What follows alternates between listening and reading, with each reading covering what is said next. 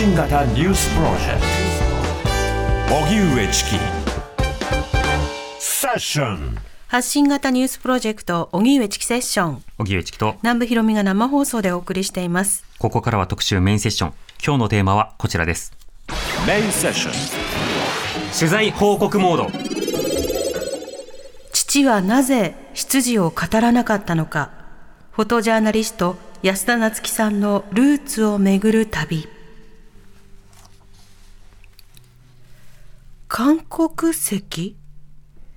戸籍に見慣れない文字を見つけたのは高校2年生の時だった。父が在日コリアン2世だと知った瞬間だった。そこから私のルーツをめぐる旅は始まった。自身が副代表を務める認定 NPO 法人ダイアログ・フォー・ピープル所属のフォトジャーナリストで貧困や災害、難民をテーマに取材を行い、この番組でもたびたび報告していただいている安田夏樹さん、チキさんのピンチヒッターも務めてくださったりしています。その安田さんが自身のルーツに向き合った一冊を先日発売されました。国籍と遺書兄への手紙父の死後に知った父が在日コリアン2世だったという事実。父はなぜ語らなかったのか。そして若くして亡くなった兄はどんな日々を送っていたのか。わずかな手がかりを頼りに安田さんが見つけた自身のルーツをめぐる旅の報告です。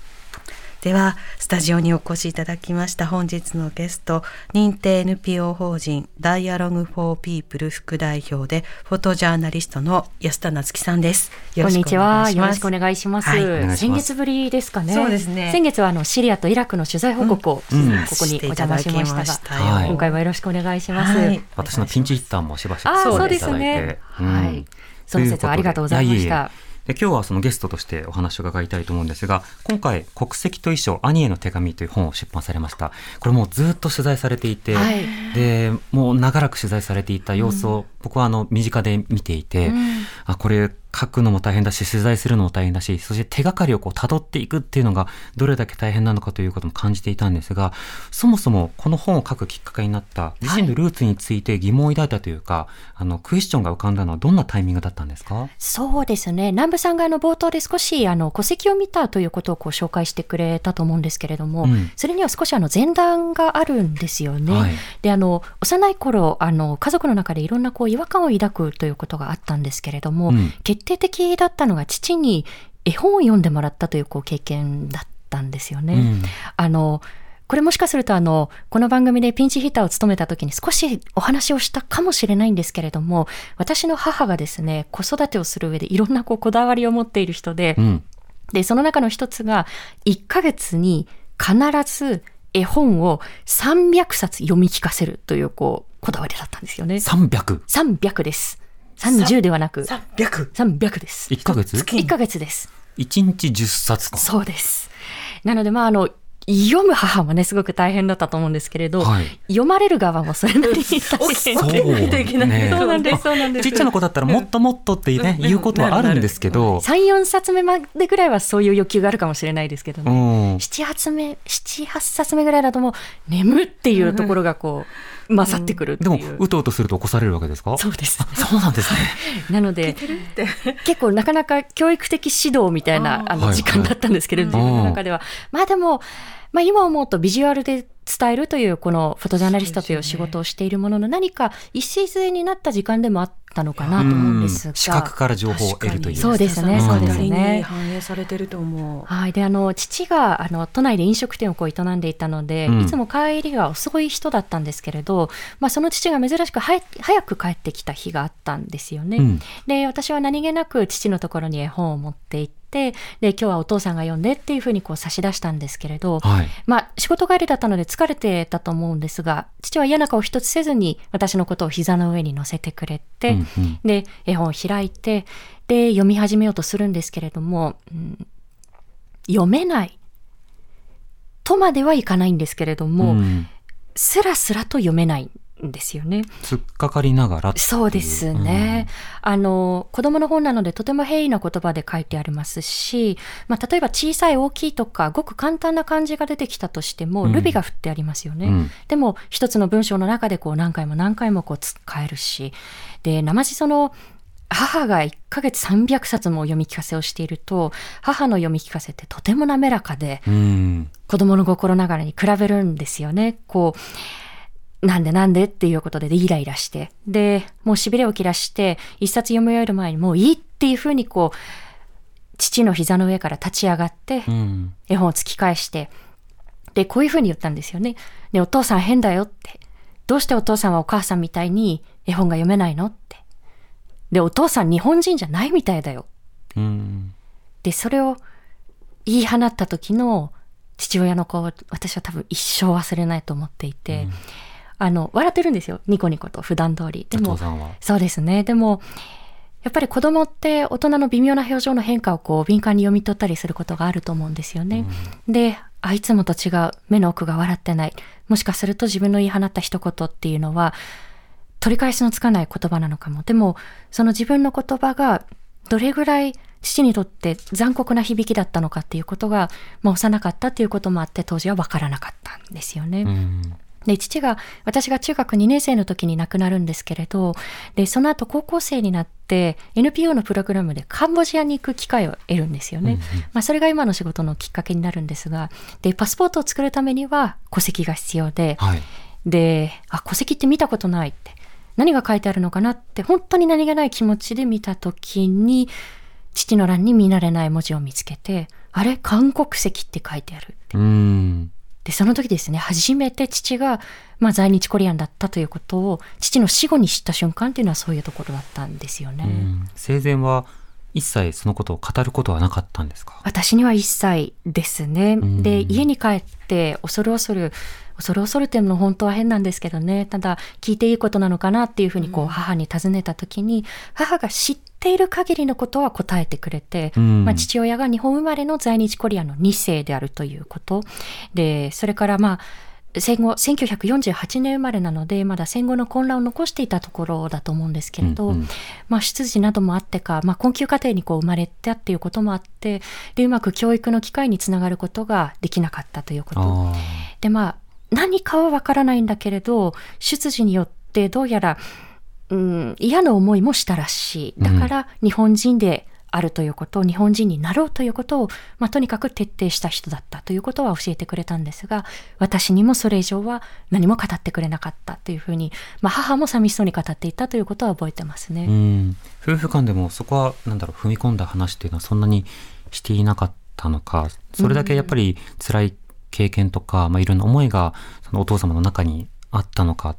そんなことを考えさせられるわけですか？そうですね。そこでやっぱりこう疑問に思うわけですよね。うんその、まあ、語らなかったのはこう、なぜだったんだろうか。で、どうして身近な存在であるはずのこう人たちにも、こう、何もこう教えてくれなかったんだろう。うんとにかくこう分かっているのは、もう戸籍の文字だけなんですよね。父が2世であったということ。それからまあ祖父母の名前だけはかろうじて書いてあるんですけれど、うんじゃあ朝鮮半島のどこからいつやってきた人たちだったのか、どんな生き方をしてきた人だったのかということが、まあ、その平面上の情報、本当に限られた情報だけではなかなかつかめず、うんまあ、つかめないのでも亡くなった人に尋ねられないよなということで、まあ、しばらくそれにこう蓋をして、ほぼ大人になるまでそれにこう蓋をしてきたっていうところですね。曖昧で断片な情報だけを持ったままはいということだったんですね。そうですねんそのカンボジアに行くってなった時、パスポートを手に入れる時って何年の時ですか？2000、カンボジアに行ったのが2003年なので、その頃ですね。2003年。はい。その頃、韓国籍というものに対する日本の、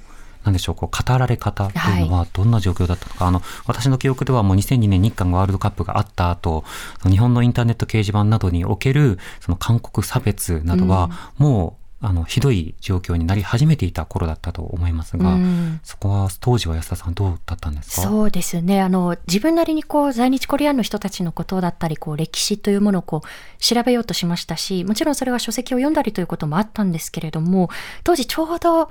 インターネットが各家庭にこう普及してきた頃だったので、まあ、すごく遅いこうインターネットでしたけれど当時は、ええ。でも自分なりにこう検索なんかをかけてみるんですよね。でもやっぱりヒットするそのいわゆるこう掲示板のようなところには、まあ、在日コリアンに対するこう差別だったり、まあ、排除の言葉っていうのがこう並んでいって、でやっぱりびっくりするわけじゃないですか。自分の出自、思わぬ出自を知って国籍のことなんてそれまで意識に上ったことがないほどだったので誰かに話したい。これどう思って相談してみたい。でももしその友達がああいう掲示板をこう覗いていて無意識にこう同調してたらどうしよう。無意識にそういうこう、まあ、考えみたいなものがその友達の中にもこう刷り込まれてたらどうしようっていうふうに思うと、まあ、出かかった言葉がこう引っ込んでしまうというような、まあ、ネット上のこうヘイトが拡散されていくようになったちょうど初期の頃だったというふうには記憶してますね。そうですね。その時に例えばインターネットなどで手がかりを見つけようとして検索をしたら、そこに対しても心ない差別的な文言というものがたくさん溢れているという状況になると、さらにこう、例えばルーツを調べるであるとか、自分のアイデンティティについての混乱というものがやってくるかと思います。でそれがあの高校時代のことだったということなんですけれども、では改めてはい自身のルーツと向き合って、はいで、それをまあ明らかにしながら、まあ、時には発信するかどうか、まあ、最初発信するかどうか決めるかどうかっていうのもあったと思うんですけど、どうして向き合う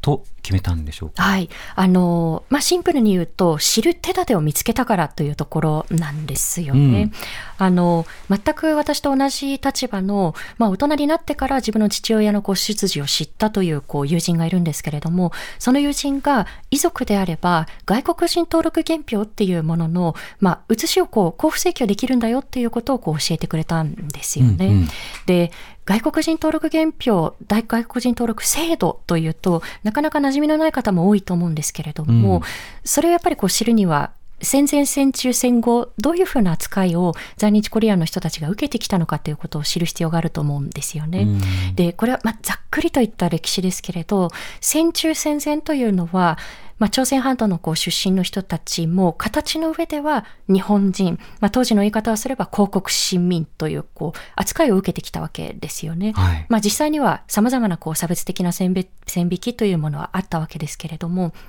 でところが戦後を迎えた後に今度はその日本国籍を一方的には剥奪をされてあなたたちは日本人ではありませんという扱いを在日コリアンの人たちが受けるようになりましたよね。うんでその外国人登録制度というのはその戦後にまあ外国人といっても当時はほとんどが在日コリアンだったわけですから、はい。その在日コリアンを想定してそうした人たちを管理してで監視してそれによってかっこ好きで話しますけれども治安維持をしていこう。まあ、いざとなったら、その人たちを朝鮮半島に送り返しやすくしようという、まあ、そういったこう制度のこう成り立ちなんですよね。うんで、その原票というものには、例えば家族が朝鮮半島のどこからいつやってきてうん、どんな職業をやってきて、どこに住んできてということに始まり、まあ、定期的にこう役所でその人たちがこう撮られた写真、顔写真だったり、あとはまあ指紋押捺の後だったりですとか、指紋をさせられたっていうこうところだったりが残っていて、それがこうまとめられた書類を遺族であれば引き出すことができるよというふうにこう教えてもらったのが、ごく最近ですね、コロナ、新型コロナウイルスがあのこうしてわっとこう世界的に広がる前のことなので、うんどうしようかなと思ってました。あの、あ、これをこう、交付請求したら、家族のことを知ることができるかもしれない。だけど、戦中戦前戦後と変わらないその外国人、主に在日コリアンをこう想定した管理監視、その治安維持というこう目線の制度をたどって自分は初めて自分の家族のルーツを知るのかと思うと非常にこう複雑だったんですが、でもまずは知りたい。知った上で何を考えるのかっていうことを見定めたいということで、まあ交付請求に踏み切ったのがちょうど2019年頃の話ですね。うん非常にこう差別的な背景を持って作られた制度。しかしそこにまあ情報というものがある。その情報というものをまあ請求するのにも多くの葛藤があったということですけれども、そこの情報請求したときに出てこないか可能性もあるわけですよね。つまり情報がない方であったりとか、乏しい方だったりとか、い、かがでしたか、請求して。そうですね。あの、昔の書類なので、例えばその誕生日が複数あったりバラバラでどれが正確なこう誕生日っていうふうに、あの管理がちょっと昔はもうちょっと緩かったみたいですね。あとはまあ、あの、字が書けない人の場合は誰かにこう代筆をしてもらったりというこうはいケースがあるので、それによって漢字が違ったり、あるいは数字が違ったりということで、まあ私以外にもこう交付請求にこう踏み切った方も、そうした歴史的なこう齟齬によって、それがうまくこう引き出せないという方もいたんですけれども、うん。私の場合はなんとか様々なこう情報をかき集めることによって、祖父、祖母、それから父の外国人登録原票をあの引き出すことができて、そこの情報をたどってきてのこう旅でしたね。うん。そこで得られた手がかりをもとに安田さんがどういったところに訪れて何を聞いたのかそして何を考えたのかご時代に伺っていきたいと思います。TBS Radio 荻上チキ。セッション TBS Radio 905-954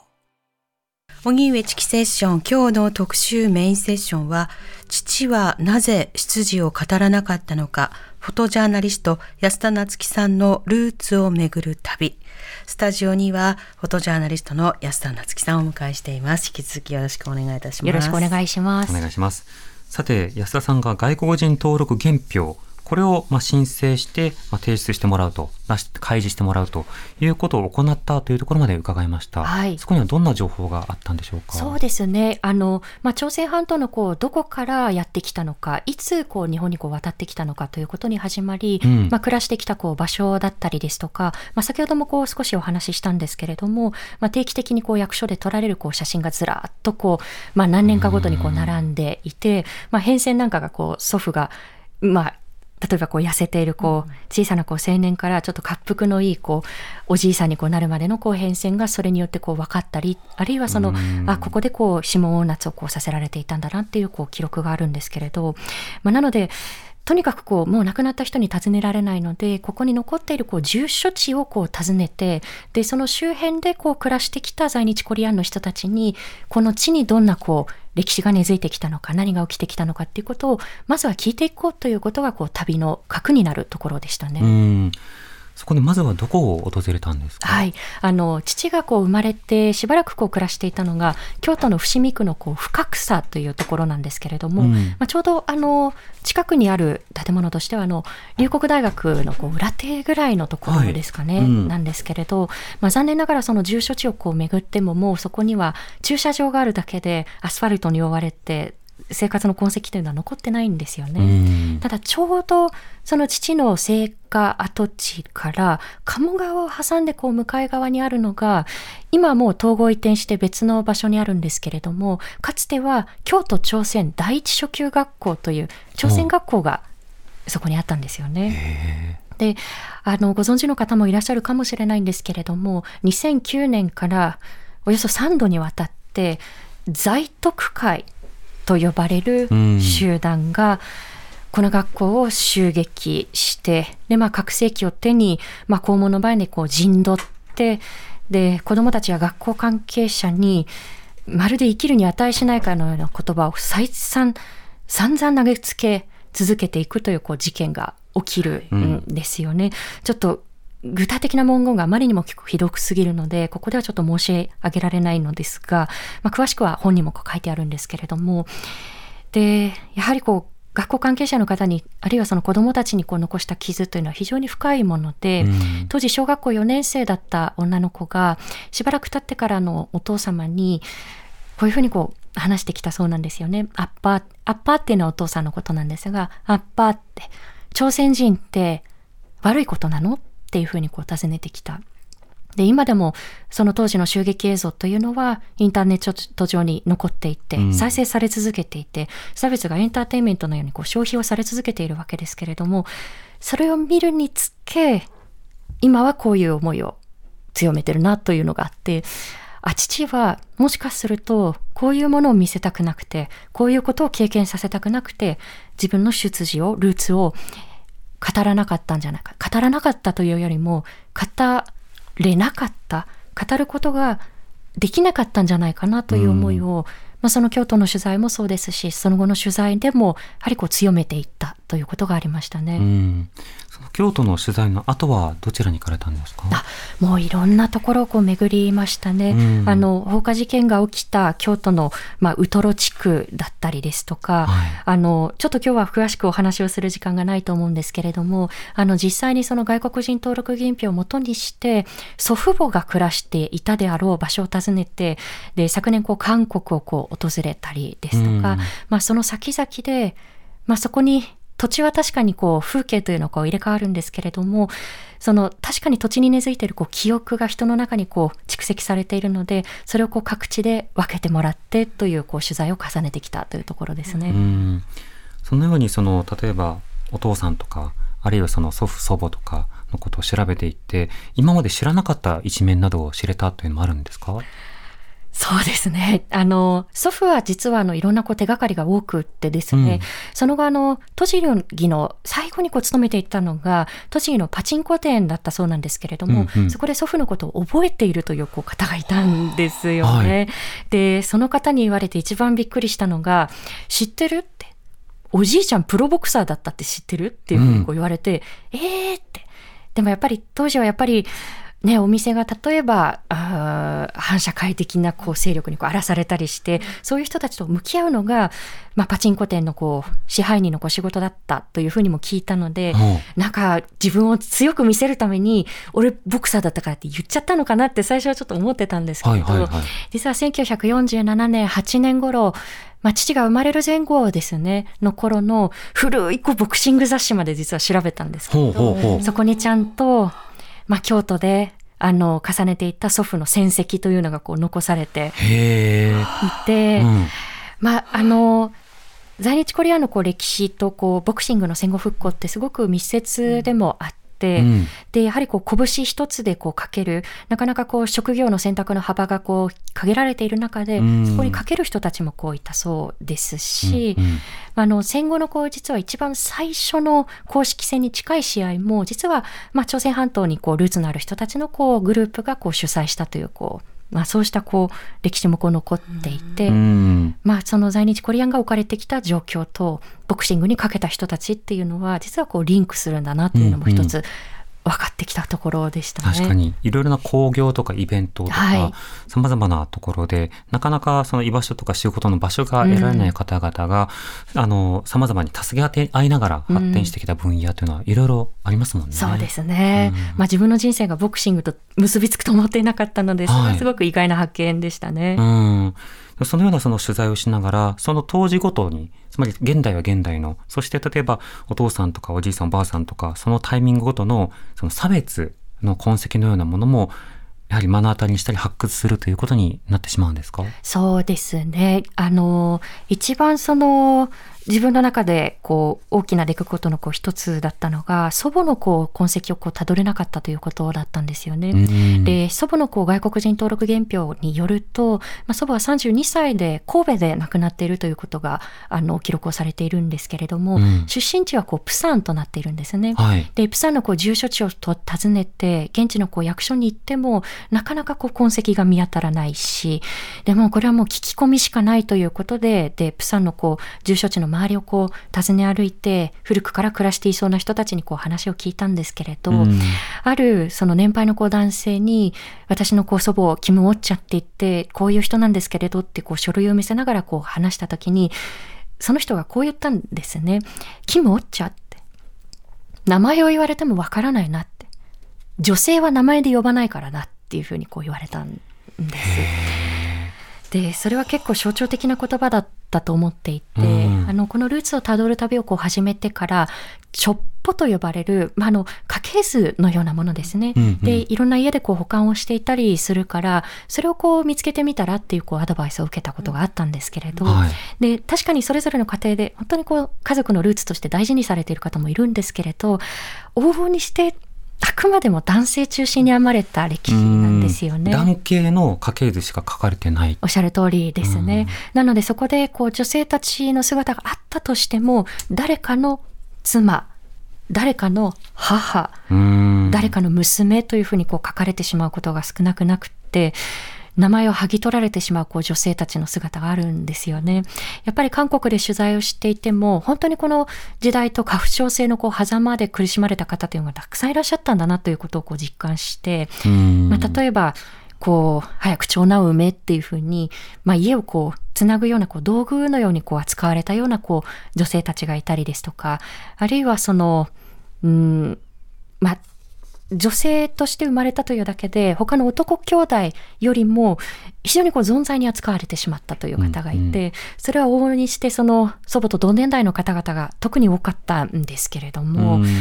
なので、複合差別的なものがこう祖母の中から、祖母のルーツをたどる中から見えてくる。まあ、在日コリアンに対するこう差別だったり抑圧。その中でも、その過不調性のこう弊害などによって、女性たちのこう、確かに生きた痕跡というのがなかったことにされてしまう。なので、この本の中ですごく迷ったんですけれども、一枚だけ外国人登録原票のこう写真をこう差し挟んでいるんですね。ええで、それは唯一祖母をこう知る手がかりである祖母の外国人登録原票の中の祖母の写真で、管理監視のこう記録をここに載せていいのかっていう葛藤はあったんですが、もしかするとこの本を読んで、あ、この顔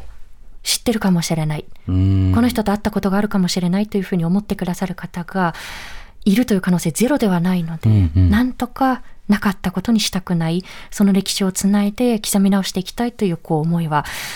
この旅を通してこう強くなったところではありましたうね。んこのファミリーヒストリーなどをこう語るようなあの様々な試みというのはありますが今おっしゃっていただいたように要はそこに残されている証拠もそして目線も家ということを前提にしていることが多いので女性がこう隠されてしまうということも今回の取材の中で痛感されたんですね。そうですね。なので、あのーこの本のこう大前提としてのことなんですけれども、確かにこれは私自身の血縁をたどっていく話ではあるんですが、うん。私自身は例えば血縁をこう中心として家族は助け合わなければならないとか、家族は一緒にいなければならないとか、あの、そういう血をこう起点にした圧のようなもの、呪縛のようなものというのは非常にこう抵抗感があるんですよね。それによって、まあ、いろんなこう暴力がこう発生するということも起き得ることですし、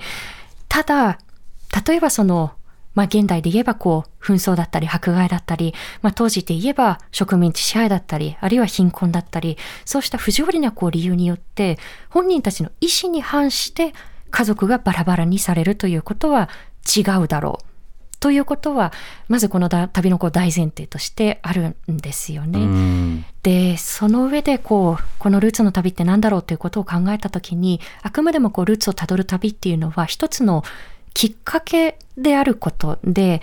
そこから見えてきた歴史、その本人のこう個人のこう歴史をたどっていくと、必ずそこにはこう社会だったり、あるいはこう歴史の姿が見えてくる、写し鏡のようなものだと思うので、うんそれに触れた上で今を生きる私は、何を選びますか？何をしますかっていうところが、この旅のこう醍醐味だったと思うんですよね。うんうん。なので、私が今こうするべきことっていうのは、もともとこう脚光を浴びてきたこう歴史をさらにこう刻み直すというよりも、なかったことにされがちだった人たちの存在、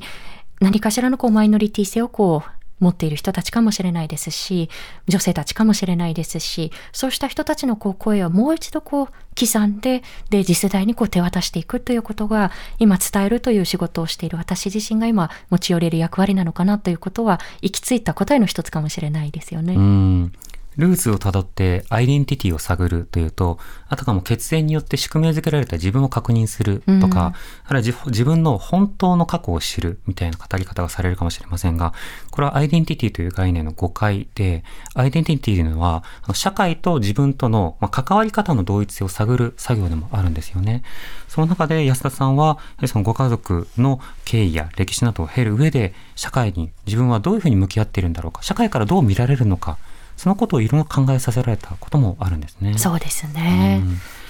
また今回、そのお父さんの話だけではなくて、本の中ではお兄さんのことも書かれています。はい。このお兄さんについて旅の中でもその知ることがあったということですが、そもそも兄をこう探る旅というのはどういったものだったんですか？そうですね。あの、実は兄とは母親が違いまして、うんあの、兄のこう母親は幼い、兄が幼い時に膵臓がんで亡くなっていて、なので私と兄は13歳年が離れている母の違うこう兄弟ということになるんですけれども、うん。やはりこう、年が離れていてすぐ独立してしまったということもあって、なかなか兄と深い対話ができなかったんですが、まあ、この旅を通して、例えば同級生の方が声をかけてきてくれたりですとか、うんうん。初めて知る兄の顔というのがこうたくさんあって、でもそれは必ずしもこう生き生きとしたこう兄のこう素敵なこう思い出ということだけではなくて、兄がなぜ亡くならなければならなかったのかというところも、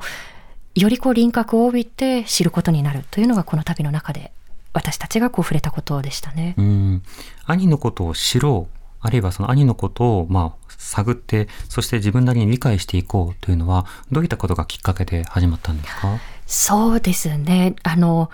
兄のこう、まあ、ことをこうほとんどこう知らないということにこう始まり、うんうーんどういうふうにこう対話をしていいかわからない相手だったということも大きいんですよね。うん年が離れている、何を考えているのかわからない。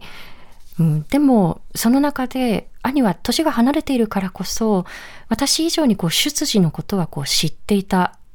んだろうなということもこう推測をするんですけれども、うん。で、寛容のじゃあ、その出自のことをどう思っていたのか、で、どういう生き方をしようとしたのかっていうことが、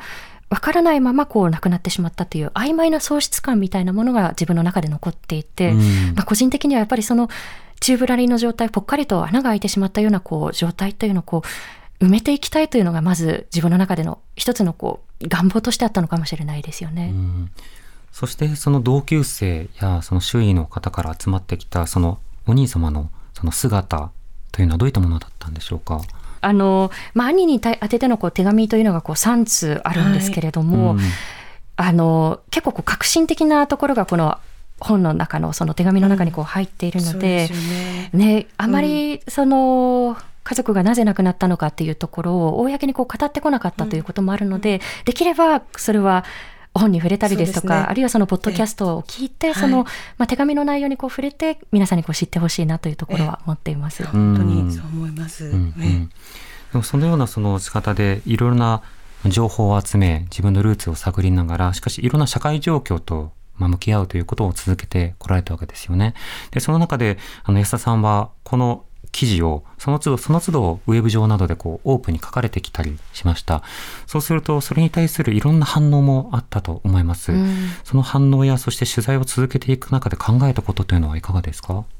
そうですね。あの、特にこの旅を始めてから自分のこう出自をこう、公でこう語るというところがこう増えていくんですけれど、まあ、例えばそのセッションに出ていろんなこう政治や社会の問題について語る、あるいはそのテレビに出て、まあ、政治や社会について語るというこう機会があるたびに、出自にこう回収されてしまうようなこう言葉っていうのが投げつけられることが非常にこう増えたんですよね。うんその例えばその発言の内容そのものに対するこう真っ当な批判というよりも、あ、政府批判するのはあいつが、まあ、朝鮮人だからなんだな、だからだなというふうに何を言ってもそこに回収されてしまう。あだから反日的なコメントをするんだねっていうことが、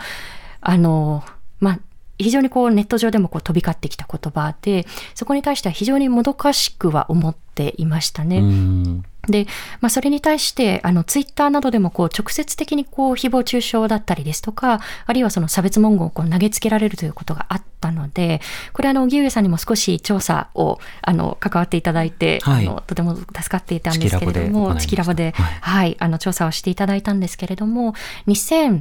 2020、あ、ごめんなさい、2021年のこう末に、あの、2つのアカウントに対して差別書き込みをしたということで、まあ、訴訟をこう提起するということがありました。まだちょっと判決が出き出ていない段階で。長いんですよね裁判そうってねなんですよね。もううん1年半経ちますけれどもね。ただやっぱりこう、この旅を始める前であれば、見ないようにしようとか、ブロックしようとか、自助努力で対処しようとしようししようとしたかもしれないんですけれども、うん。やっぱりこう旅というのが自分自身のこう軸足みたいなものを変えたと思っていて、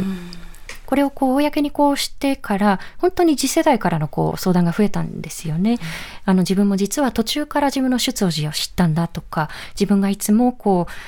使っているこう SNS で不意にこう差別文言をこう見てしまって私はこうこの社会の中で生きていけるんだろうかというふうに思ってしまったっていうこう高校生がいたりですとかで自分が自助努力でここで見ないようにこうしたとしてもあ次世代にその問題を先送りするだけなんじゃないかということを考えるようになったんですよね。でこの訴訟の提起というのは単に自分が差別書き込みを受けてでそれをこう被害を回復したいということというよりもこの訴訟を通してこんなに法整備がなってないですよね。こんなに今相談体制がなってないですよねっていうそこを実は浮き彫りにしたかったんですよね。まあ、例えば今この日本社会の中に包括的に差別をこう禁止する法律がないということでこの例えば訴訟で例えば相手のこう書き込みが不法行為であるというふうに認められたとしてもそれが差別だから許されないんだということがはっきり判決で書かれる保証というのはなかなかないというところもありますし、うん、あくまで名誉毀損かどうかであるとか、はい、そうした風説のルフとか、はい、別の、まあ、条文解釈で対応されることになりますよね。そうですね、うん、であとは例えばその何かしらのこう差別的なこう不利益を受けたとしても、訴訟ってものすごくハードル高いですよね。まあ、例えばその家をこう探していて、でもこう外国人であるということで入居を拒否されたときに、裁判やるっていうふうに言われたときに、もう、えどれぐらいお金かかるのかなとか、どれぐらい時間かかるのかなっていうふうに思うと、やっぱりこう諦めざるを得ない人たちって多いと思うんですよね。うん、でそんな時に政府から独立した人権救済機関にちゃんとこう相談ができて、被害が迅速にこう救済されるということがあったら、選択はこう違うと思うんですよね。うん、で、そういったこういう制度足りないですよね。こういう法律もっと作った方がいいですよねっていうことをより浮き彫りにしたくてこう裁判をしたということはありましたね。うん日本の名誉毀損の裁判、あの、いろいろな活動をこう支援したり関わってきたことありますけれども、あの、多くの方はお金目当てなんてでは到底やってないわけですよ。お金目当てだったら裁判やらないですよ。なぜなら裁判費用の方が高いからです。それだけ日本は名誉の価値が低いんですよね。ただ、それでもやっぱり同じような誹謗中傷に遭う人をなんとか防ぎたいという思いでやられている方が多く、時間とそしてお金を手放してでも将来の人々の名誉をしっかりと守ろうということで行われている裁判というのがたくさんあるんですよね。うん、その上で、あの、しかし様々なルーツを探る中で、いろんな差別とか、そうしたものが面々と続いていることを、さらにこう、深掘りしていくと、まあ、そうしたことと向き合うというためにもなったんですね。そうですね。うん、なので、今審議されているこう入管法のこう政府案と、この在日コリアのこう歴史というのは地続きで、外国人に対する管理監視、そして治安維持のこう目線から今の法案が出てきてきたので、その過去を振り返って、より良い社会の土台を作るのか、それともそこにこう目をつぶって差別をより法制化するのかっていう非常に大きな岐路に私たちは立たされているんだと思います。今日伺ったお話からぜひとも読んでいただきたい活字で、うん、えー、国籍と遺書、兄への手紙、ルーツをめぐる旅の先に、えー、詳しく語られていますし、写真もね、えー、中にいろいろと入っておりまして、はい、メッセージがたくさん込められています。ヘウレーカより発売中です。ぜひぜひお手に取って見ていただきたいと思います。また、えー、今週5月21日日曜日には青山ブックセンター本店で観光記念イベント開催されるんですね。はい、そうなんです。えー、ただ、このイベント直後に実は、はい、えー、そのすぐ裏手から入管法反対渋谷デモが出発するということがありまして。イベント経由デモ行きができるそうなんです、そうなんです。なので、イベント前にサイン会のこう時間もこう作ったりということで、行きやすく工夫をしましたので、でももうどっちも行きたいという方、ぜひというふうに思っています。はい、国連大学前と裏のアイアムブックセンターと、はい、日曜日です。うん、21日です。最後に悩まれている方に相談窓口のご案内をしておきます。NPO 法人自殺対策支援センターライフリンク。ハッシュタグ命 SOS 誰にも話せない話したくないでも誰かに聞いてもらいたい死にたい、消えたい、生きることに疲れた、そんなあなたの気持ちを専門の相談員が受け止めます。電話番号は0120-061-338番。繰り返します。0120-061-338番。338番インターネットでは、生きづらビットと検索してみてください。LINE などの SNS やチャットで悩みの相談ができます。次に、心の健康相談統一ダイヤルです。全国どこからでも共通の電話番号に電話をすれば、電話をかけた所在地の公的な相談機関に接続されます。電話番号申し上げます。0570-064-556番。もう一度。0570-064-556番。そして、チャイルドラインです。基本的に18歳までの方に対応しています。電話番号は0120-99-7777もう一度0120-99-7777毎日午後4時から午後9時までの対応となっています。今日はどうもありがとうございました。またいつでもお待ちしていますので、はい、ありがとうございます、はい、今日はフォトジャーナリスト安田夏樹さんをお迎えしてお送りしました。ありがとうございました。ありがとうございました。ありがとうございました。発信型ニュースプロジェクト TBS ラディオ905-954おぎゅうえちきセッション兄さんへ最初の手紙を書いてからあなたの同級生だった人が連絡をくれました。小学校時代のたっちゃんを今も語り合う人たちの中であなたは生き続けているんですね。もしもあなたや父さんの死を経験していなかったら私は家族って何だろうと深く考えることもその答えを求めて16歳の時にカンボジアへ行くこともなかったでしょう。カンボジアに渡航しなければ今の仕事にはついていないと思う。つまり今の私のすべてが違っていたはず。でも兄さんを亡くしたその経験のおかげでとは絶対に言いたくない。それはあなたが死なずに済んだはずの背後にある社会の問題を覆い隠すことになってしまうから。あなたは高校生の時から一人暮らしだったよね。その後父さんと母さんが離婚して父さんがこの世を去って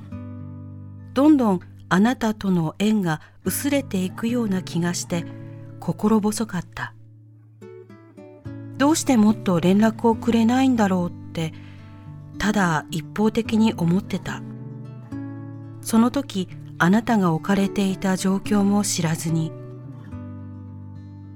亡くなるまであなたは何ヶ月も休みなく働き詰めだったんだね。居酒屋の店長さんだったもんね。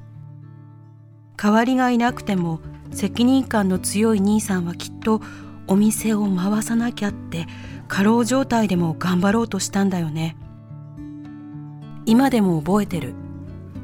私が中学3年生の冬だったと思う。亡くなる前の最後の電話。受話器越しに変な感じがした。あなたはなんだか心ここにあらずで誰に向かって話しているのかよくわからないふわふわとした感じだったでも忙しいのかなくらいに思って私電話切っちゃったよね。まさか命を奪われるまで追い詰められていたなんて知らなかった。大丈夫？とか何か困ってない？とかそのもう一言が何で言えなかったんだろう。私はあの時中学生だったしあなたがなぜ亡くなったかを知ったとしても自分なりに受け止めようとしたと思う。でもきっと真相を知ったら深く傷つくだろうって皆気を使って言わなかったんだよね。過労死や過労自殺のことが報じられるたびあってはならないことだって憤ったし私なりに声を上げてきたつもりだったでも全部全部あなたのことだったんだよね。そしてこのままだと知らない誰かに明日また同じことが起きてしまうかもしれない。私は助けることも力になることもできなくてごめんね。きっと今でもたくさんの人がこの「ごめんね」を日々感じながら生きているんだと思う。一人の命が奪われるってこういうことなんだよね。どうして支えになれなかったんだろう。もっとできることがあったんじゃないか。そんな感情を背負ってしまうから声を上げるのを躊躇してしまうんだと思う。でもどうしてこんなにも声を上げられないんだろう。この前ネット上で過労死や過労自殺は自己責任という著名人の発言がものすごい勢いで拡散されたことがあった。心がズキズキと痛んだ。きっとこの渦は声を上げたくても上げられない人の言葉をもっと強く封じてしまうと思った。過労死や自殺は自己責任なんて容易なくくりで切り捨てられるようなものではないはずだよね。それしか選択肢が見えなくなるまで追い込まれてしまった状態だと思う。兄さんが亡くなってから社会はどう変わってきただろう。相変わらず過労で亡くなる人たちのニュースは続いている。亡くならないまでも体や心を壊されてしまう人たちは絶えない。父さん兄さんが亡くなってから母さんは朝の新聞配達とスーパーのパートを掛け持ったりしながら私たちを育ててくれた。でもある時体調を崩してしまった。親があんなに働き詰めにならなければならないことを美談にしたくない。働くことは命が尽きるほど身を削ることではないはずだよね。もっと言えば働くことは生きるための条件ではないよね。働けない状態になった時にも安心して自分を休められる社会をこれから作っていかなければいけないよね。時々思う。なんであんなに優しかった兄さんが死んで私が生きてるんだろうって。でもこれからの私の生き方次第で誰かの後悔をなくすことはできるかもしれないもうこんなこと終わりにしなければならないからせめて教訓にしなければと今は思う私たちはチェスの駒ではないよね。経済を回すための歯車でもないよね。血の通った人間の話をこれからもっとしていきたい。最後に、私がとても支えられている言葉を、自殺対策に携わる人がポスターに使った言葉。弱かったのは個人ではなく社会の支えでしたこの言葉をもっと届けたいから私は生きるね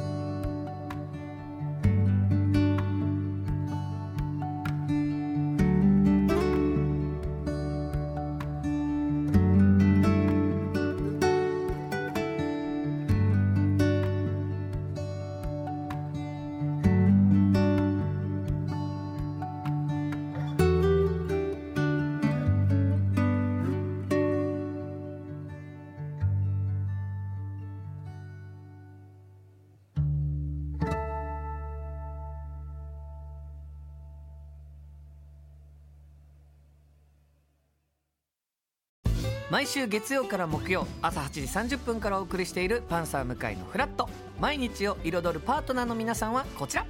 月曜パートナーの滝沢カレンです。火曜パートナーのココリコ田中直樹です。水曜パートナーの三田寛子です。そして木曜日は？横澤夏子です。ヤーレンズのデイ淳之介です。奈良原正樹です。横澤夏子ちゃんとヤーレンズが各週で登場。今日も一日頑張ろうのきっかけはパンサー向井のフラットで